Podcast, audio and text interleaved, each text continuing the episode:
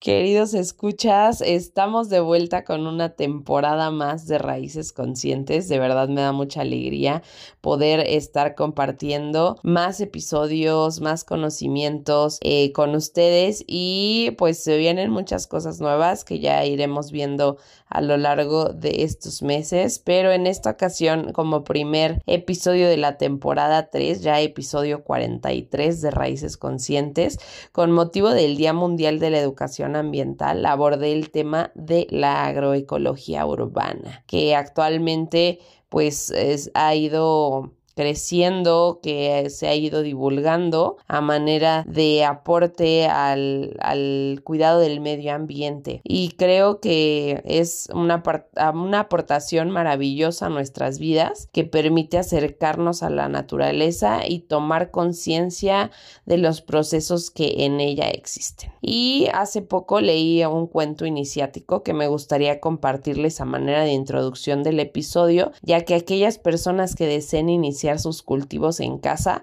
podrían enfrentarse a una situación similar. Y también creo que lo que aquí abordamos acerca del crecimiento de las plantas se puede comparar eh, con el, el crecimiento personal, nuestra nuestro desarrollo y que a veces podemos como la planta enfrentarnos a situaciones problemáticas, pero pues que siempre puede haber una salida. El cuento iniciático dice así, un campesino recibe la visita de su Dios. Se arrodilla ante él y le agradece el haberle otorgado el don de la vida. Todo te lo debo, pero sin embargo necesito presentarte mis quejas. Trabajo para abonar mis terrenos y lograr que el trigo crezca lozano, pero tú me envías huracanes, sequías, pájaros hambrientos, ratones, lluvias torrenciales y plagas. ¿Puedes por una vez evitarme estos males? El Dios satisface los ruegos del campesino. Cuando planta la semilla, ningún viento huracanado remece la tierra. El clima es benigno durante todo el año.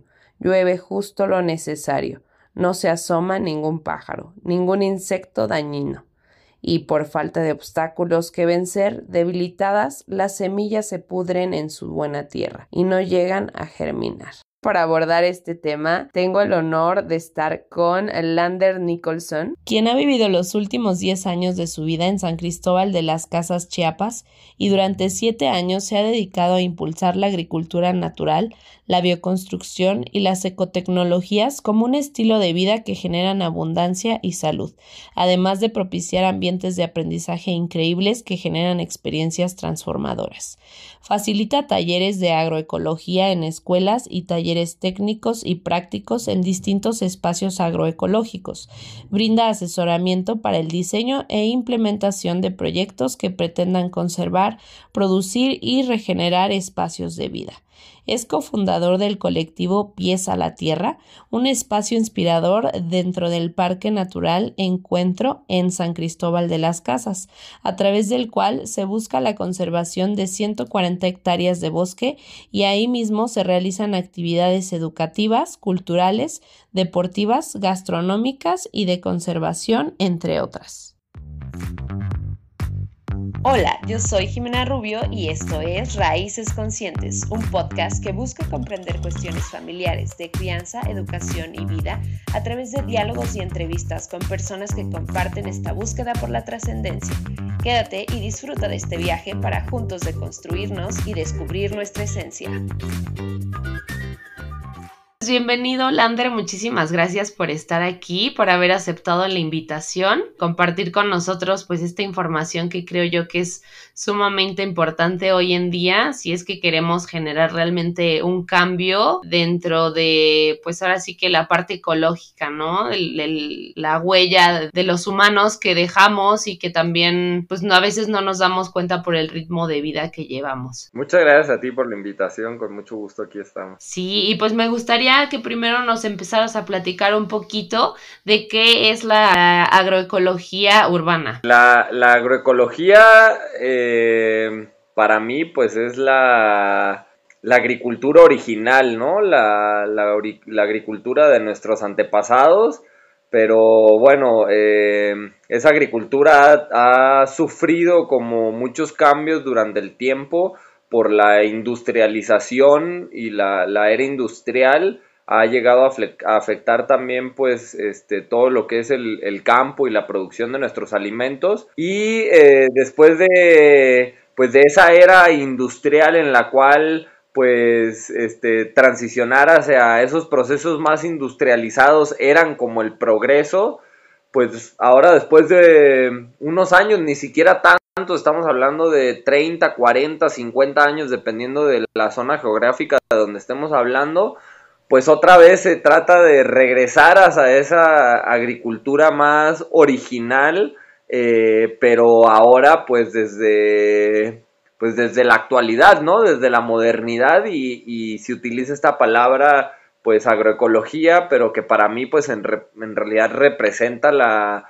pues la agricultura tradicional de los pueblos que pues que habitaban estos territorios desde antes de la llegada de los españoles, ¿no? Entonces, pues ahora la agroecología urbana es una combinación entre esa, esas técnicas ancestrales y tradicionales de cultivar nuestra comida de manera natural y, y de manera simple, pero en un contexto y en un escenario urbano, ¿no? Entonces, pues es una mezcla entre el contexto actual de, del 2023 y, también pues la, los conocimientos y las técnicas pues más antiguas, ¿no? De nuestros antepasados. Ok, entonces es, eh, ahorita sí pudiéramos decir que existe alguna diferencia entre la ecología y la agroecología que se lleva a cabo, por ejemplo, de manera industrial. O sea, ese sería como em, lo, con lo que lo podríamos comparar. Sí, o sea, la agricultura industrial en comparación a la agricultura eh, eh, natural o la agroecología, pues es muy grande, ¿no? El, el proceso y la intención y el propósito son muy diferentes. Este, en la agricultura industrial se pretende estandarizar y, controlar los procesos de producción para obtener un resultado eh, siempre homogéneo, ¿no? Tanto en cantidades, en calidades, en tamaño, colores, en formas de los productos que se producen, ¿no? De las variedades que se siembran. Y pues la agroecología o, la agricultura natural, pues pretende justamente eh, permitir que la naturaleza haga su trabajo y mute y se transforme y evolucione y cambie y dé resultados distintos, ¿no? Yo creo que la, pues la agroecología para que tenga éxito, eh, tenemos que verla desde un cambio en, los hábitos del consumo, porque la agroecología no es viable, mucho menos a nivel urbano, si los hábitos del consumidor no cambian porque si seguimos deseando consumir eh, X verdura y, consumirla todo el año y consumirla siempre del mismo color y con la misma forma y con el, mismo estándar o la misma estética sobre todo, pues entonces la agroecología no tiene futuro porque no vamos a obtener esos resultados estandarizados con un proceso natural. Claro, y que aquí pues también viene lo que es el cambio de idea, ¿no? De lo que es la alimentación y de cómo se ha llevado a lo largo del tiempo, porque eh, no sé si nos vamos unos 30 años atrás, posiblemente podamos, al menos yo hablando de mi familia, que mi abuelita tenía su propio árbol, ¿no? Y no era de que tenía no sé, una producción masiva de la fruta o de la verdura que ellos sembraban. Al final de cuentas era también de acuerdo a las estaciones del año, el, el tipo de frutas o verduras que se daban o, lo que mantenían en sus huertas, ¿no?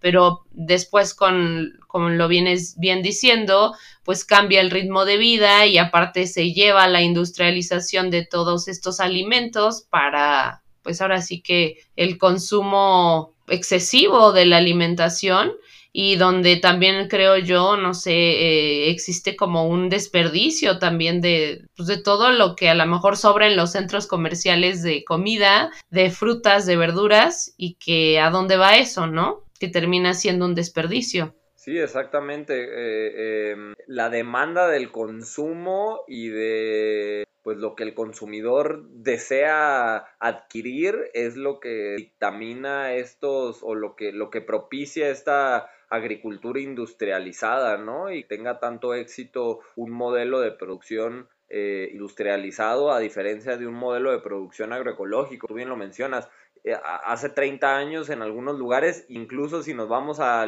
lugares o a regiones como en las que yo estoy, que es en, San Cristóbal de las Casas, acá en Chiapas, pues ni siquiera nos tenemos que ir tantos años atrás, o sea, estamos hablando de que todavía hace cinco años habían un montón de comunidades que solamente vivían de lo que la tierra produce por su temporada y que en ellos pues, no existía ese deseo de consumir cosas que no, que no existían en su temporada, sino que pues las familias se planificaban durante el año, por ejemplo, para almacenar suficiente maíz para tenerlo durante todo el año, aunque el maíz no produzca todo el año, ¿no? Y así igual con algunas otras especies como frijol y las otras variedades como frutas y verduras frescas se consumían solo por temporada. Eh, la papaya en su temporada, el mango en su temporada, el aguacate en temporada, el tomate en temporada, el chile en su temporada y etcétera, etcétera, así, ¿no? Eh, y algunos productos que se pueden conservar pues se almacenaban y se consumían todo el año, ¿no? Pero ahora en, en la actualidad y sobre todo en las ciudades pues ese hábito y esa costumbre y esa sensibilidad se ha perdido y el consumidor desea y exige al productor eh, un cierto, eh, em, digamos, producto muy específico al cual pues la mayoría de los productores se atienen a producir. Eh, por ejemplo, variedades como la zanahoria, ¿no? En, en, tiempos más antiguos existían muchas variedades de zanahorias, muchos tipos, de muchos colores. Simplemente que la demanda y el, y el consumo empezó a preferir la zanahoria anaranjada de tal tamaño y ahora pues es muy difícil conseguir semillas de zanahoria de otras especies que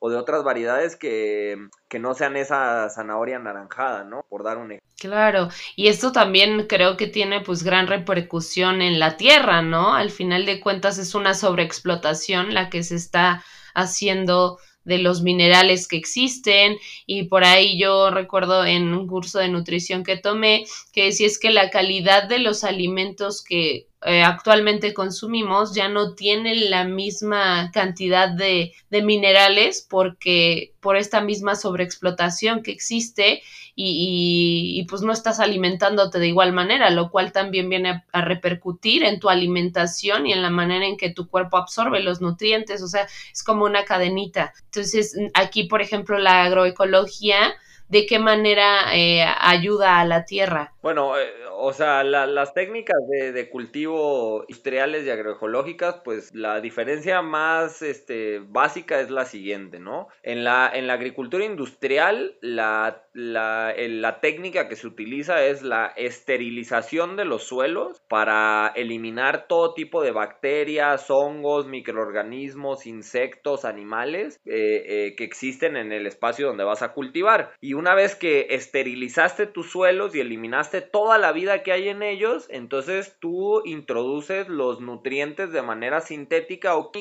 para que la planta se desarrolle, ¿no? Entonces, obviamente que esos nutrientes químicos y sintéticos no tienen la misma eh, calidad nutricional para nuestros cuerpos, pues son nutrientes que están diseñados y obtenidos en un laboratorio. Entonces es como si estuviéramos consumiendo comida empaquetada o comida hecha en un laboratorio. En cambio, la agroecología hace todo lo opuesto. La agroecología lo que promueve es justamente la diversificación de microorganismos, bacterias, insectos, eh, etcétera, justamente para que en la tierra haya más diversidad de estos organismos y eso genere más riqueza en nutrientes, pero en nutrientes naturales. Y esos nutrientes claramente nos, generan mucho más beneficios en el cuerpo.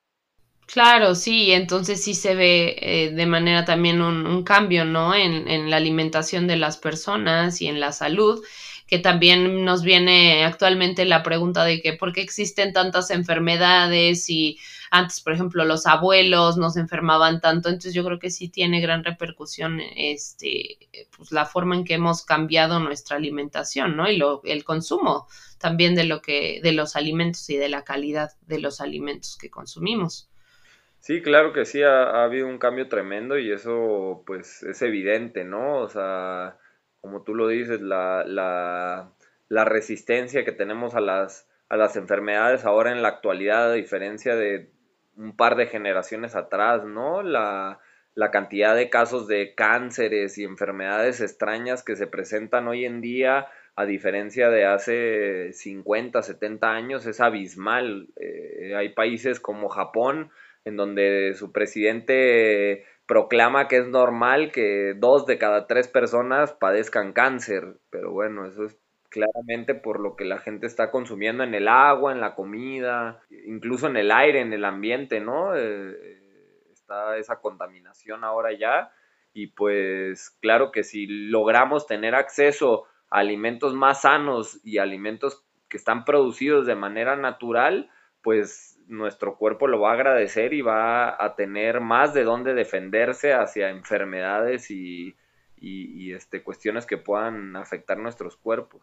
Exactamente. Y por ejemplo, las personas que nos están escuchando y que les gustaría empezar a tener en sus casas o en sus hogares la agroecología, ¿cómo podrían empezar? Pues mira, yo siempre lo que les digo a, a las personas a las que eh, asesoro, a las personas que les interesa comenzar a sembrar, lo primero que tienen que sembrar es tierra. Primero tienen que sembrar tierra y cosechar tierra antes de poder sembrar verduras. Porque si no siembras tierra no vas a tener la base para poder sembrar verduras. ¿Y qué quiere decir sembrar tierra? Bueno, sembrar tierra quiere decir que tú vas a acomodar material orgánico vegetal de una cierta manera para que se descomponga y tu cosecha sea tierra. Entonces los primeros tres a seis meses eh, eh, de, trabajo en tu espacio para desarrollar un sistema agroecológico necesita ser mayoritariamente la energía se necesita dedicar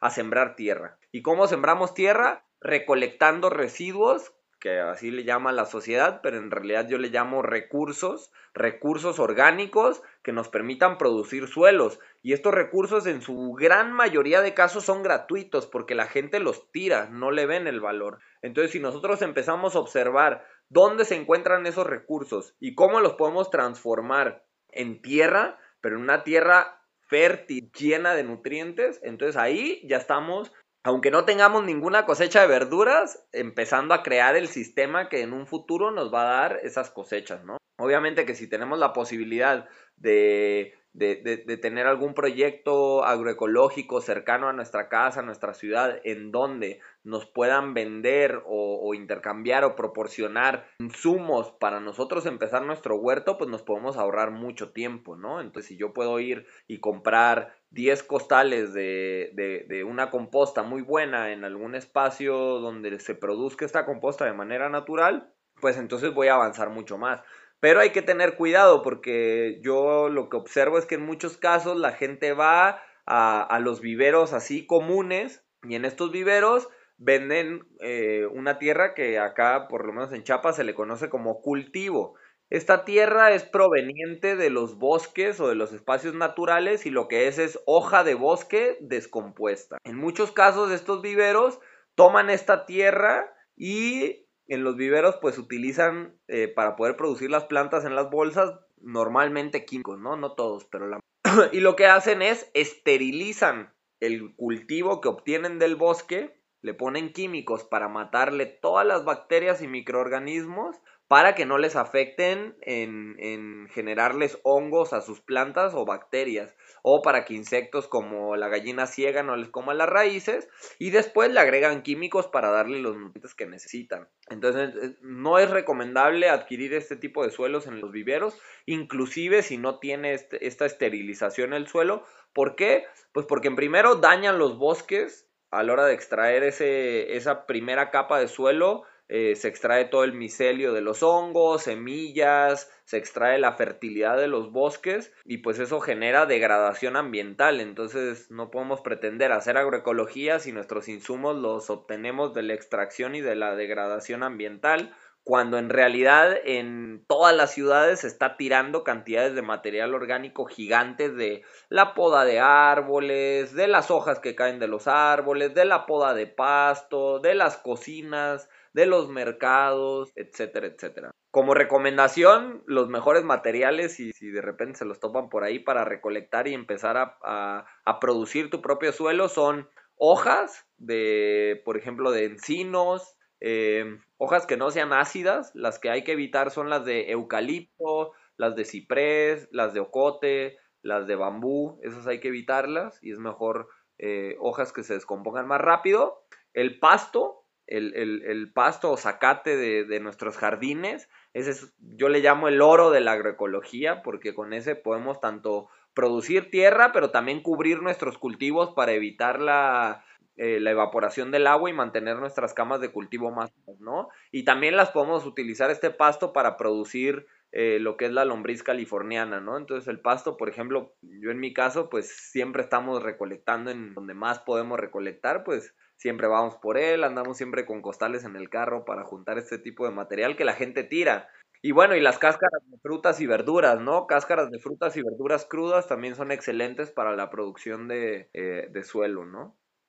Ok, entonces pues podemos ir a empezar como a juntar todos estos materiales y después qué hacemos, o sea, los tenemos que poner en algún este contenedor especial o qué recomiendas. Bueno, este depende del espacio que tengas. Eh, una de las técnicas puede ser hacer una composta lenta, por ejemplo, eh, que lo que vamos a hacer es vamos a acomodar materiales secos, verdes y capas de tierra. Entonces vamos a hacer eh, capas de 20 centímetros de material seco, luego encima del material seco otra capa de 20 centímetros de material verde y encima del material verde vamos a colocar una capa muy fina de 5 centímetros de tierra.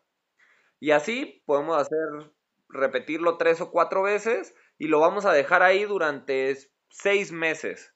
Y en esos seis meses esa tierra se va a producir y vamos a tener una excelente calidad de suelo. Ahora, si quisiéramos acelerar ese proceso y reducirlo a la mitad del tiempo, por ejemplo, a tres meses, lo que vamos a hacer es que cada mes vamos a girar ese material, le vamos a dar una vuelta, lo que está arriba lo vamos a poner hasta abajo y lo que está hasta abajo lo vamos a poner hasta arriba y lo vamos a estar humedeciendo una vez por semana.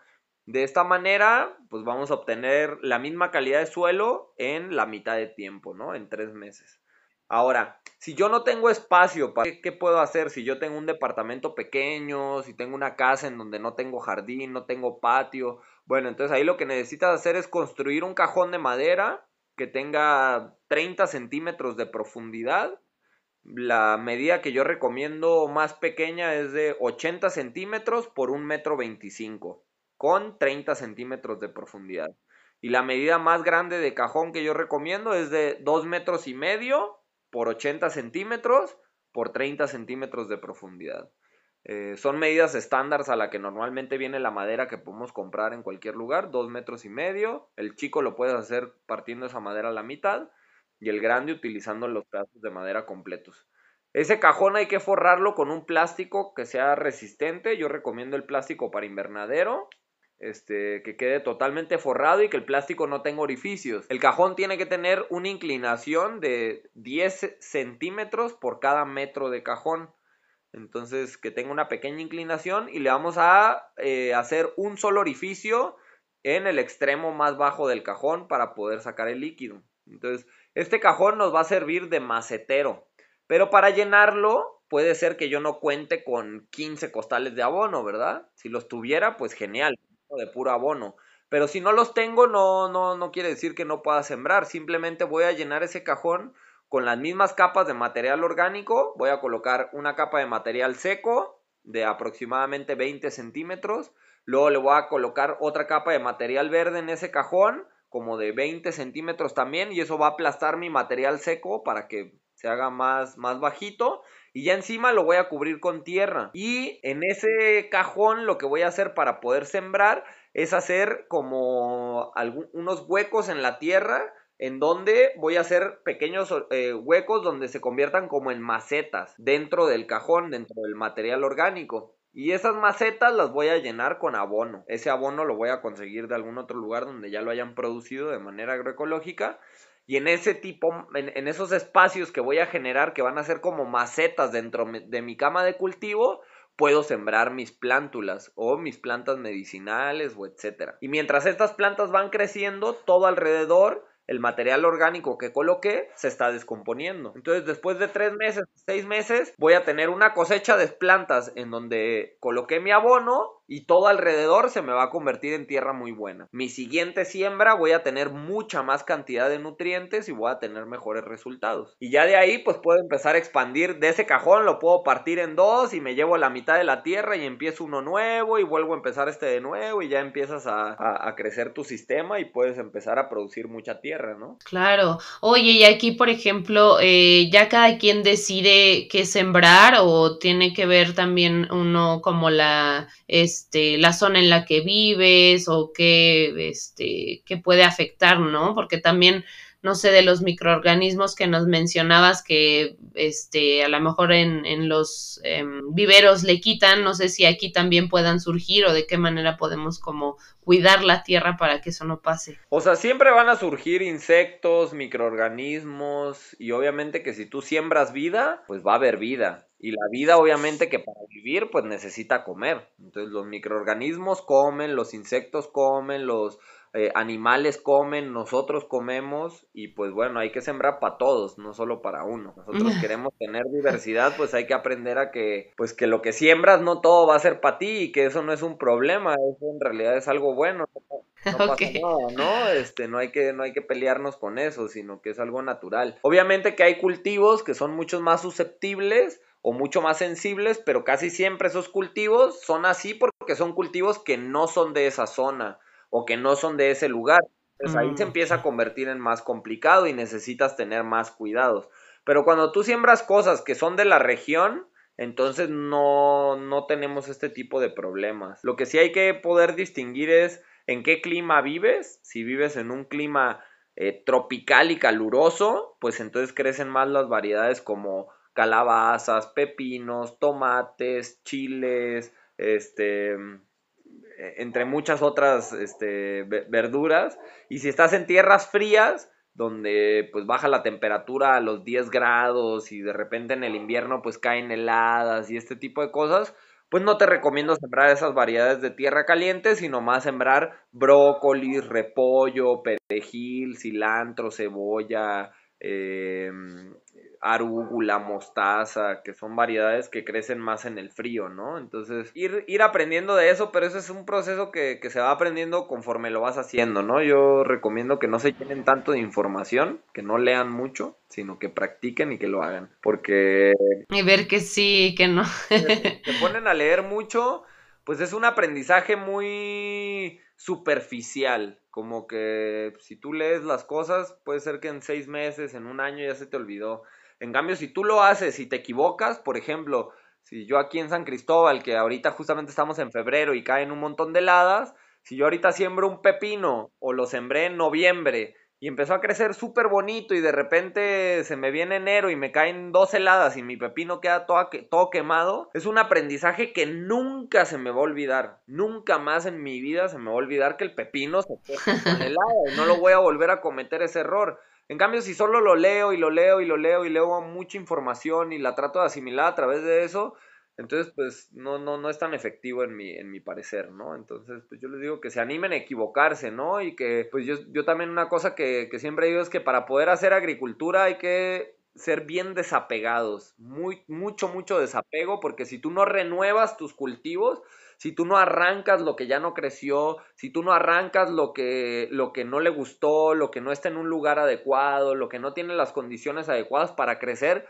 pues entonces tu, sistema va a estar siempre estancado y, y no va a estar vigoroso.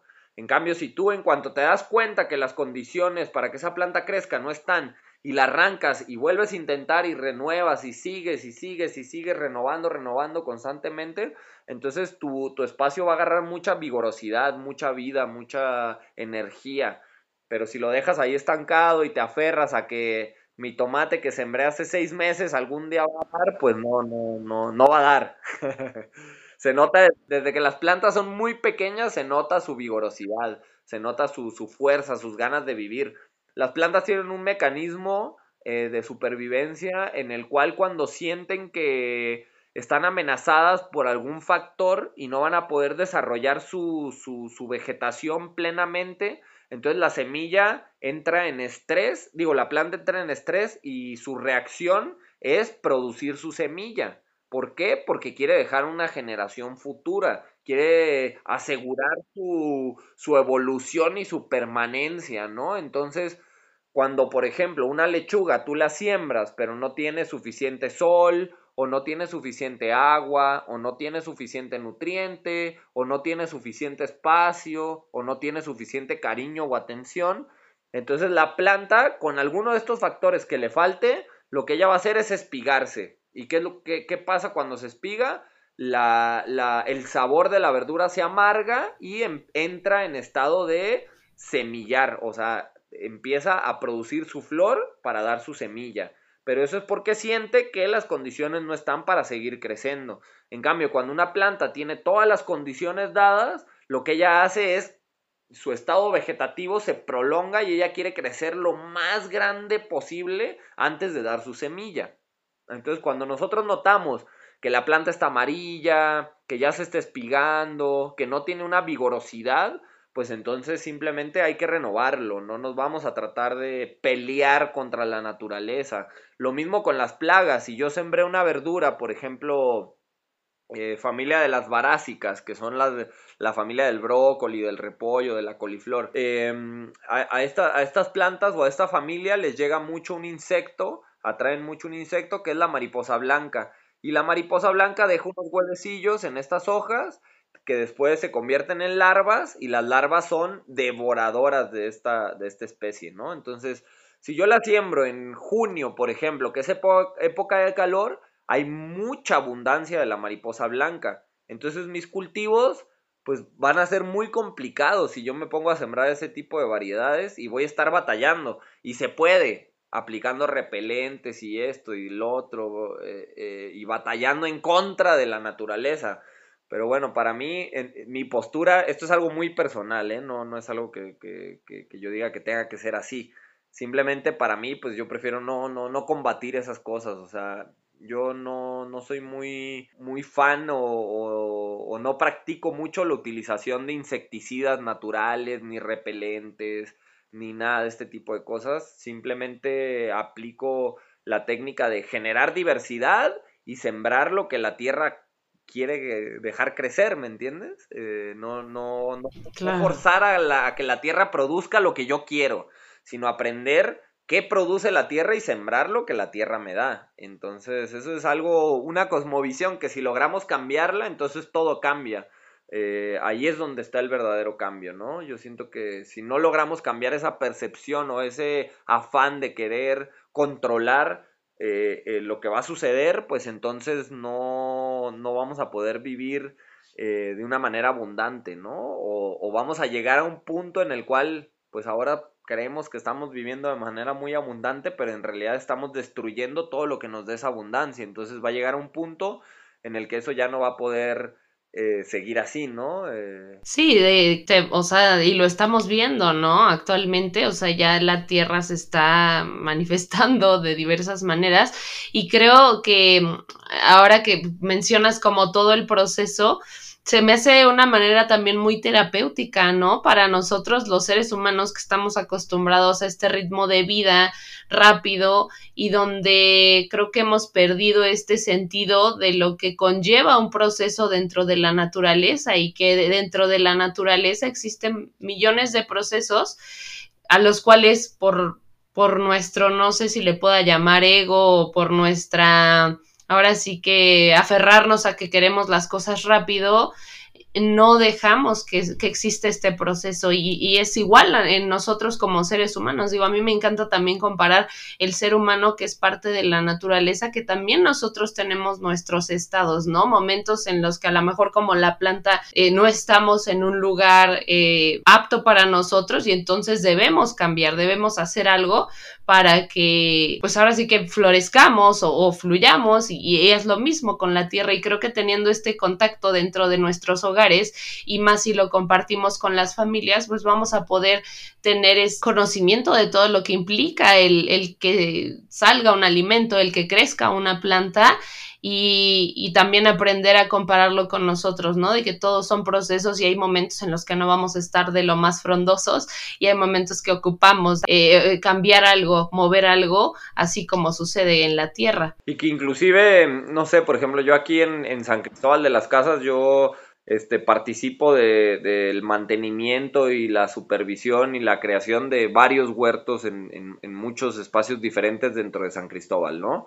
Y yo noto que es imposible que en todos crezcan todas las variedades de la misma manera, ¿no? Entonces yo participo en un huerto en donde, por ejemplo, el betabel crece muy bien, pero luego participo en otro en donde no crece. No importa que yo le ponga el mismo abono, la misma semilla, es más que use la misma plántula que la haya germinado juntas, me llevo la mitad para un lado y la mitad para el otro y el resultado es totalmente diferente, muy, muy, muy diferente, ¿no? Entonces eh, existen variedades que crecen en un lado y que en otro no y, y el problema y donde empezamos a dañar a la tierra es cuando queremos obligar a la tierra a producir algo que de plano no, no, no, no está hecho para estar ahí, ¿me entiendes? No quiere.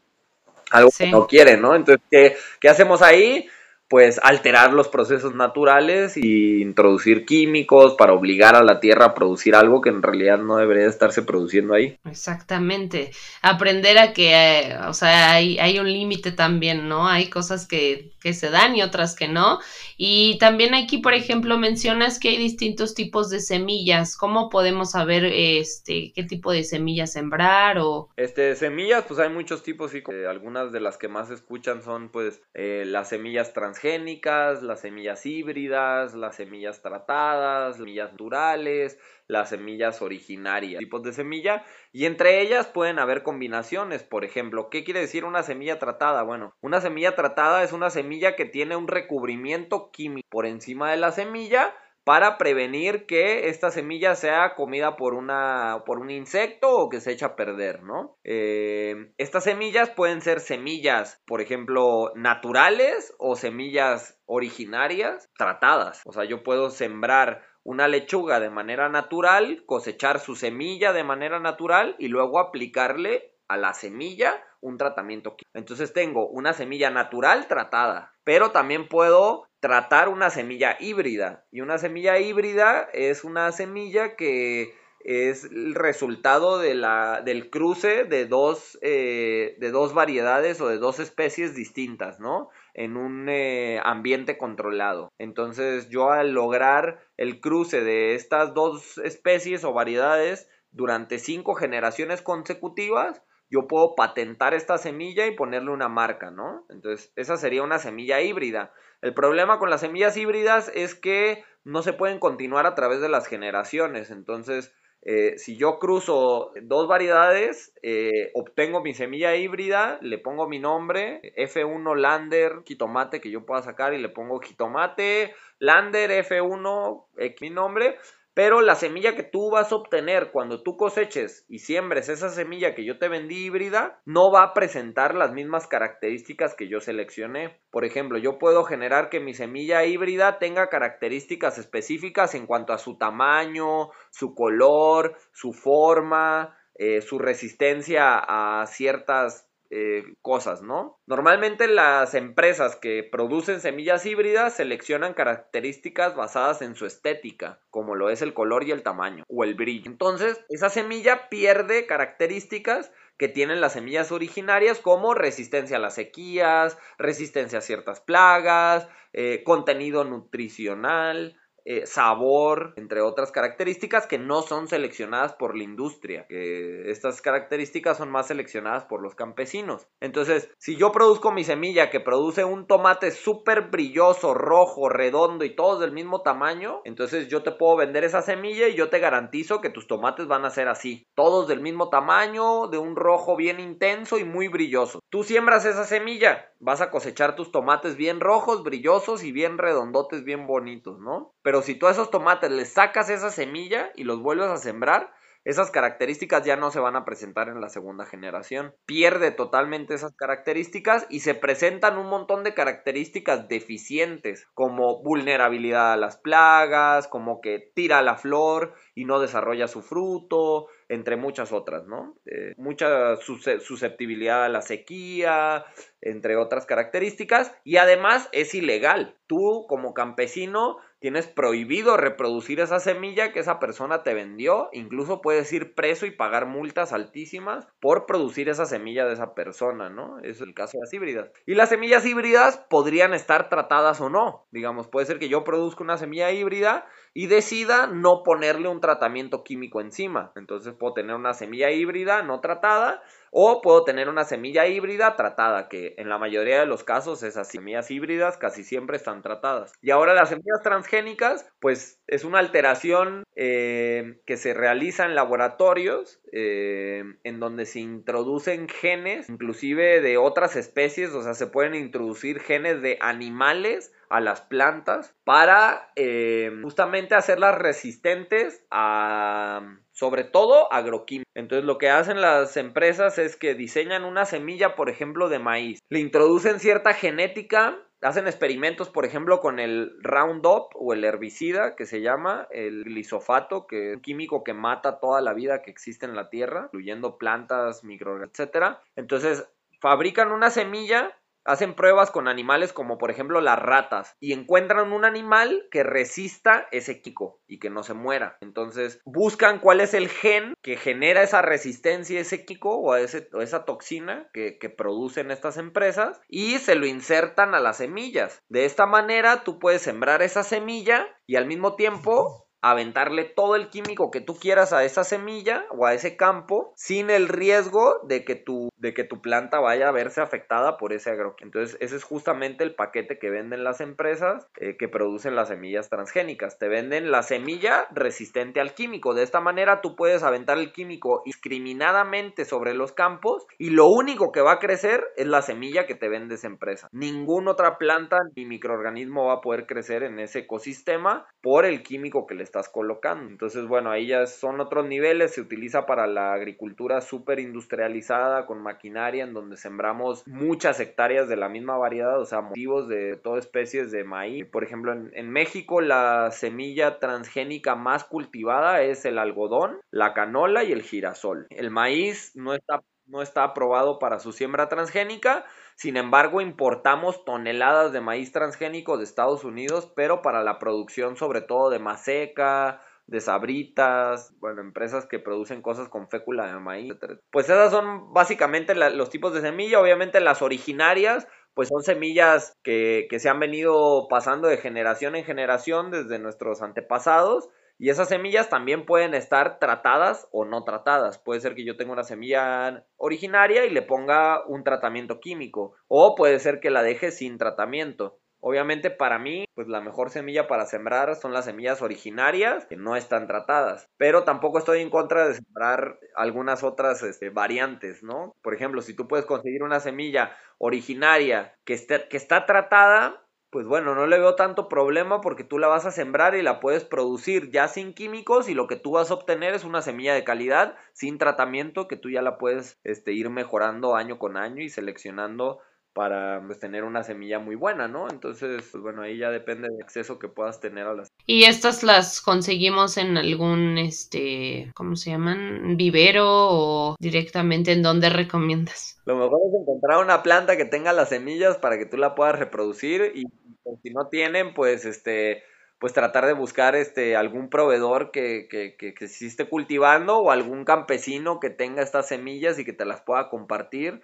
También pueden checar nuestras redes sociales de pies a la tierra y ahí nosotros podemos enviarle semillas a todo el país sin ningún problema, semillas sin tratamiento y de polinización abierta. Y pues hay mucha gente, ¿no? También que ya está en este movimiento y que está también pues propagando este tipo de semillas. Ah, excelente, sí, porque pues luego nos, o sea, digo, desconocemos demasiado, creo yo, entonces también para saber, para hacerlo de lo, pues de la manera como más apegada a la ecología y no seguir fomentando pues estos cambios tan radicales. Y aquí, por ejemplo, ¿tú consideras que la agroecología urbana es para todos? Claro, es, es, es, para todos y todas. Yo trabajo en una escuela, por ejemplo, eh, con niños de preescolar. Le doy clases a niños desde mal, estudiantes que entraron a mi curso cuando tenían un año y medio. Ya desde edad estamos trabajando trabajando en el huerto, ¿no? Eh, haciendo actividades de sensibilización, de, de, de, pues, de sentirnos cómodos al estar en contacto con la tierra, con el agua, con los insectos. Y pues esta, eh, eh, este contacto se puede mantener hasta que uno muera, ¿no? Es, es muy sanador, es medicina para nuestro cuerpo, nuestro alma, nuestra mente, este, nuestro ecosistema. Entonces, pues claro, es una actividad que, que cualquiera puede realizar. Y aquí, por ejemplo, ¿cómo integras a los niños? No, pues hacemos todo, todo, todo. Este, desde hasta ir a juntar hojas, regar, aventar semillas, cosechar, preparar ensaladas, llenar bolsitas, reproducir plantas medicinales. Todas estas actividades las hago desde, desde que los niños tienen un año y medio y es algo súper natural y súper instintivo. Por ejemplo, eh, hay, algo bien interesante que, he visto que sucede, que es que eh, los niños cuando cosechan su comida de la huerta, no les importa que sea, se lo comen. No les importa que sea espinaca, brócoli, lo que sea. En cambio, cuando lo ven en su plato ya, ya, ya ahí cocinado o preparado, no es tan fácil. Y yo ya lo he visto. Hace poco eh, la, la, cocina del preescolar me solicitó unas lechugas para un platillo para los niños, ¿no? Les di las lechugas y llegaron las maestras todas reclamando, no, que los niños le sacaron la lechuga, que nadie se la quería comer, que no sé qué.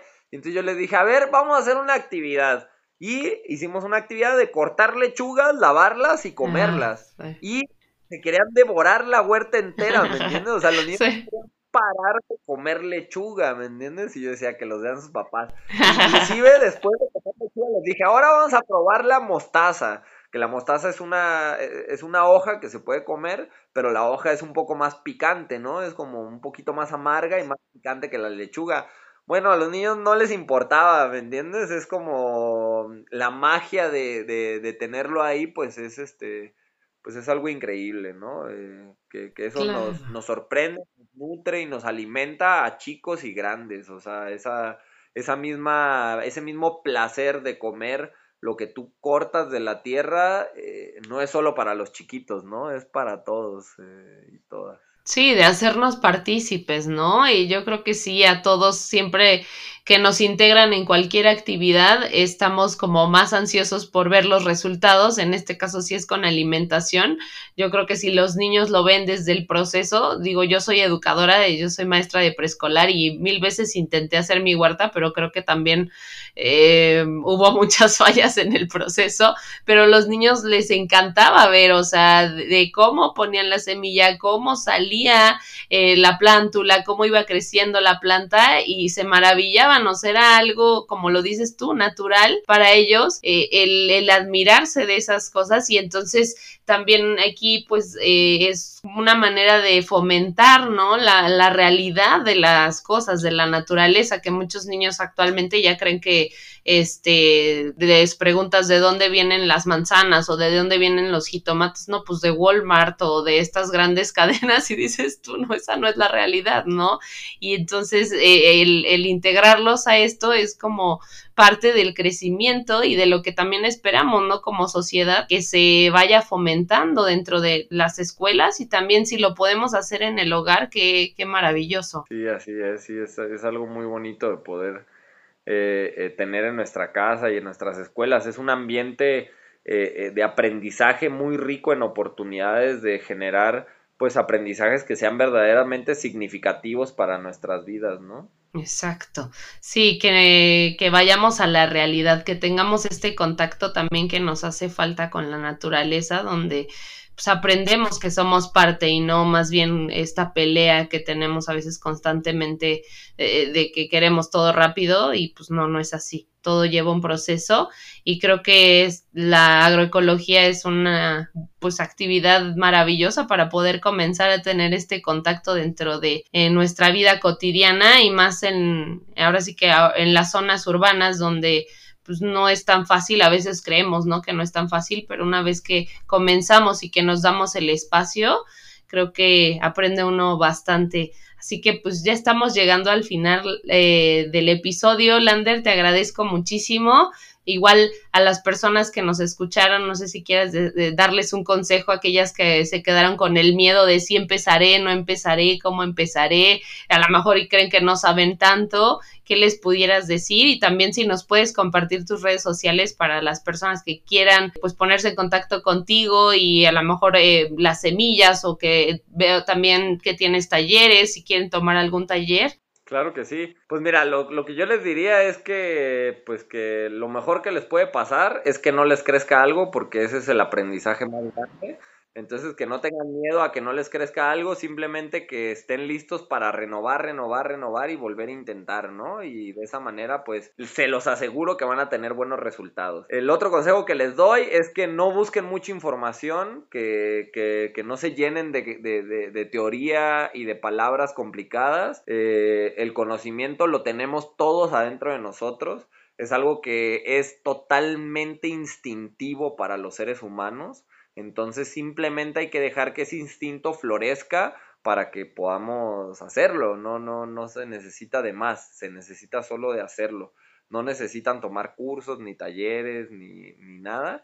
Obviamente que si se informan o toman un curso o un taller, pues pueden acelerar ese proceso y, ahorrarse pues un poco de tiempo, pero también si lo hacen ustedes, el aprendizaje que van a obtener es mucho más significativo y eh, eh, mucho más profundo, entonces pues que también se animen a hacerlo sin información, sin conocimiento, simplemente sin miedo a fallar.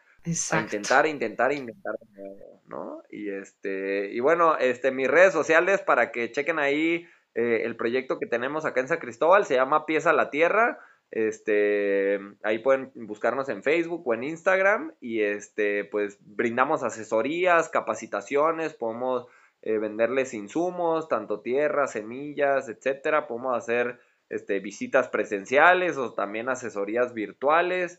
Eh, y si gustan también este, que vayamos hasta donde están ustedes, pues ahí podemos organizar algún este, tallercito o alguna visita sin ningún problema.